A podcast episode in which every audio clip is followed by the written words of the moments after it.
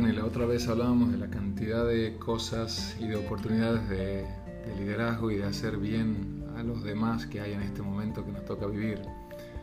Es una tarde de lluvia acá en Tucumán, una tarde hermosa y quería compartirles que por ejemplo en este momento tengo un árbol que está al lado mío. El árbol de hecho es del vecino, no es mío. Eh, y pensaba, ¿no? Eh, este arbolito en absoluto silencio me da oxígeno, es casa para otras criaturas, me da sombra y está el servicio constante. No lo escuché quejarse en ningún momento, ni por la situación, ni por una pandemia, ni por nada.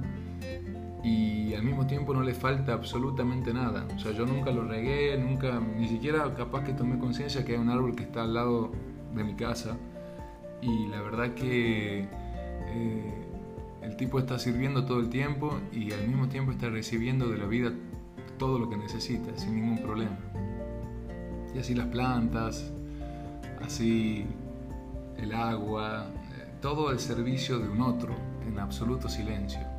Y eso es lo que este, este capitulito de hoy quería invitar a como pensar, ¿no? Porque, claro, eh, la naturaleza no se queja, eh, acepta absolutamente todo lo que pasa, se rinde a lo que es y a partir de ahí solamente se dedica a hacer lo que ella hace, servir, eh, sin preocuparse.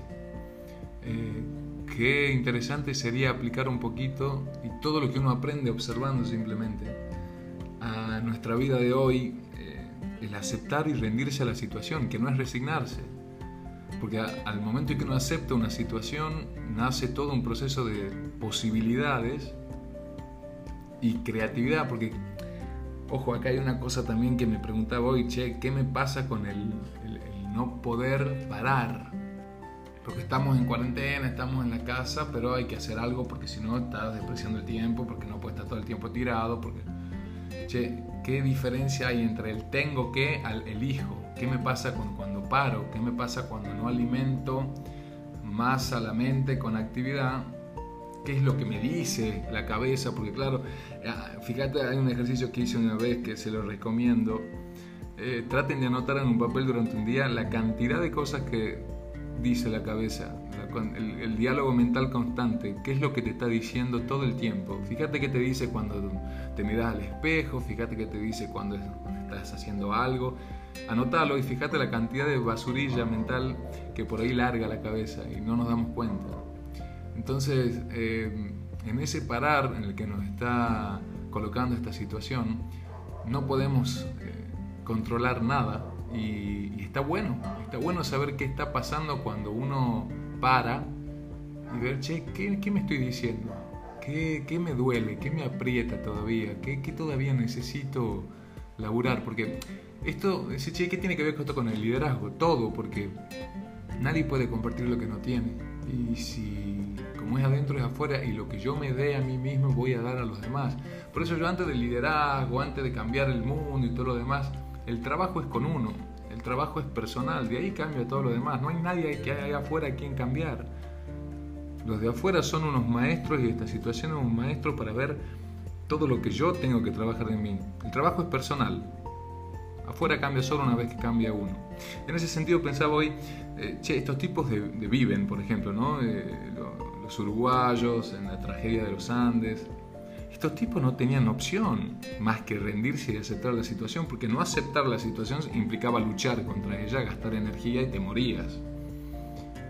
Entonces, al aceptar la situación, claro, te nace un universo de posibilidades porque ya empezás a ver cómo hago para sobrevivir en esto. No en cambiar lo que pasa afuera, sino cómo hago para sobrevivir en esto. Cómo hago para ganar, porque tengo que salir vivo de acá. Lo más importante es salir vivo de acá. No enojarme con lo que pasa, ¿no? Bueno, si leemos los, diarios y los medios todo el tiempo hoy, bueno, por Dios, es, es, tremendo. Pero sin embargo, si vos apagás la mente, aunque sea, intenta apagar la mente un segundo, en este momento. Solamente concentrate en tu respiración, concentrate en las cosas que están pasando adentro, miles de reacciones químicas están tus riñones trabajando, está tu estómago trabajando, está tu sangre fluyendo, están tus células perfectamente bien. Está tu corazón latiendo sin que movamos un solo dedo. Todo está perfecto. Ahora cuando ingresa la mente a eso, uy, hay un montón de cosas que están pasando. Emociones positivas, negativas, me deprimo, no me deprimo, me pongo ansioso, no me ansioso, me mando algo a la boca para distraerme, porque el parloteo mental necesita distraerse con algo. Y hoy es una oportunidad maravillosa de parar, de no hacer. ¿Puedo no hacer? Porque en el no hacer es la única forma de ser. ¿Quién? Uno mismo. ¿Para qué? Para ayudarlos a los otros a que puedan hacer el mismo proceso. Mira, eh, quitar la energía del miedo es interesante porque la misma energía que uno pone en el miedo la puede poner en la paz. Es como que yo tenga fe en que algo malo va a pasar, ¿no? Somos adictos a eso. Va a pasar algo malo o qué sé yo. O los que no, tenemos miedo. Bueno, es lo mismo, tener fe en que algo malo va a pasar. Esto lo decía Connie Méndez, muy interesante, se les recomiendo como autora. Metafísica 4 en 1, una gran maestra. Dice, tener miedo es tener fe en el mal. Bueno, la misma energía que tengo puesta en el miedo la puedo poner en la paz. Ponerle energía en que algo bueno va a ocurrir. Si es lo mismo. O sea, si uno lo razona, si puedo elegir dónde poner energía, y al mismo tiempo no sé qué va a pasar, la pongo en la fe, en lo, en lo, bueno, en la paz, en que algo bueno va a ocurrir. ¿Por qué no? Bueno, Nacho, pero es medio difícil, porque claro, es lindo decirlo, es muy fácil decirlo, sí, no digo que no sea fácil, no digo que no sea una cosa que no haya que entrenarla, pero también digo que es como vos decís, si vos decís que es difícil, dice un maestro, es difícil, y si vos decís que es fácil, es fácil. Mira, colocar, ¿cómo lo hacemos? Práctico, una forma práctica. Colocar la mano en el corazón un segundito. Observa tu respiración, sentís tus latidos. Toma conciencia de tus piernas, de tus dedos, de tus ojos, de tus labios, de la sangre corriendo por tus venas. Fíjate la perfección que te habita, la perfección que somos. Detén los pensamientos y mira todo lo bien que está ahí adentro. Todo está bien ahí adentro. Y cuando cobres conciencia, hace algo por los demás. Fíjate cómo automáticamente la energía que se pone en el miedo pasa a la paz. Te olvidas absolutamente de lo que estabas pensando y estar tanto en el yo, yo, yo, yo. Cuando haces algo por otro, levanta el teléfono y le habla a tu abuela y le preguntas cómo está, por ejemplo, a tus viejos, cocinas algo hoy por la familia, en vez de que cocine tu mamá o tu papá, o quien fuere, lavas los platos, ordenás, haces algo que haga feliz a otra persona. Mira, hoy por ejemplo estábamos hablando y, y, hay millones de ideas. Si alguien por ejemplo que, que necesita una ayuda, porque la idea es que vos puedas darle al otro lo que estás buscando en vos.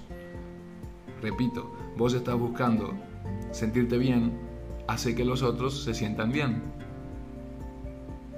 Por ejemplo, hay personas que no tienen los recursos, por ejemplo, hoy para, para estar haciendo lo que les gusta o de lo que trabajan. ¿no? Hay mucha gente que se quedó sin poder ir a su trabajo. Pero vos, por ejemplo, le puedes acercar una idea a esa persona, como estoy haciendo ahora con mi novia, eh, de acercarle una idea para que esa persona pueda seguir trabajando y creando nuevo trabajo. Y ahí hay una actitud de liderazgo. Mira, te cuento, es el caso, por ejemplo, de una persona que es chef y que no puede cocinar porque no tiene ahora los recursos para hacerlo, porque hay que guardar recursos como todos lo estamos haciendo.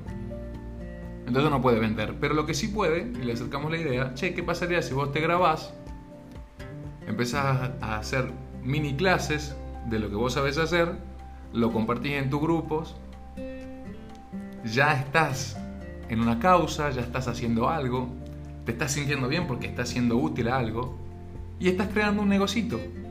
Porque una vez que esto pase, ya podés no solamente seguir cocinando, sino que ahora sos docente. Estás dando clases de lo que sabes. Ya tenés una actividad para hacer, te levantas de la cama motivado, te pones a pensar, mira lo fácil que es brindar al otro lo que estamos buscando, brindar al otro un gesto mínimo por ahí de uno que enciende la luz del otro y que enciende la luz de todo un sistema. Por eso les digo, el que no elige ser feliz es porque no quiere. Víctor Frank escribió El hombre en busca de sentido. Él dice, yo me liberé en un campo de concentración, porque al hombre se le pueden quitar todas las libertades menos la libertad innata de decidir qué hacer con lo que pasa. Y lo que yo les quiero invitar hoy es que decidamos qué vamos a hacer con lo que pasa. Afuera pueden pasar 10.000 cosas. Siempre van a pasar cosas. Si no es la economía, es la inflación. Si no es la inflación, es la política, la guerra, el campo contra los, eh, contra los no sé, del gobierno, lo que fuere. Siempre estamos entretenidos con algo. Cuando pasa uno nos buscamos cómo crear un nuevo conflicto porque la mente es así. Pero si estamos presentes en el aquí y el ahora, si abandonamos todas esas luchas inútiles, aceptamos la situación, podemos crear vida donde nadie esperaba que la haya. Podemos ver la vida que somos y las oportunidades que tenemos para dar al otro para poder hacer de este mundo un lugar más feliz. Te quiero mucho, un abrazo grande. Gracias por escuchar.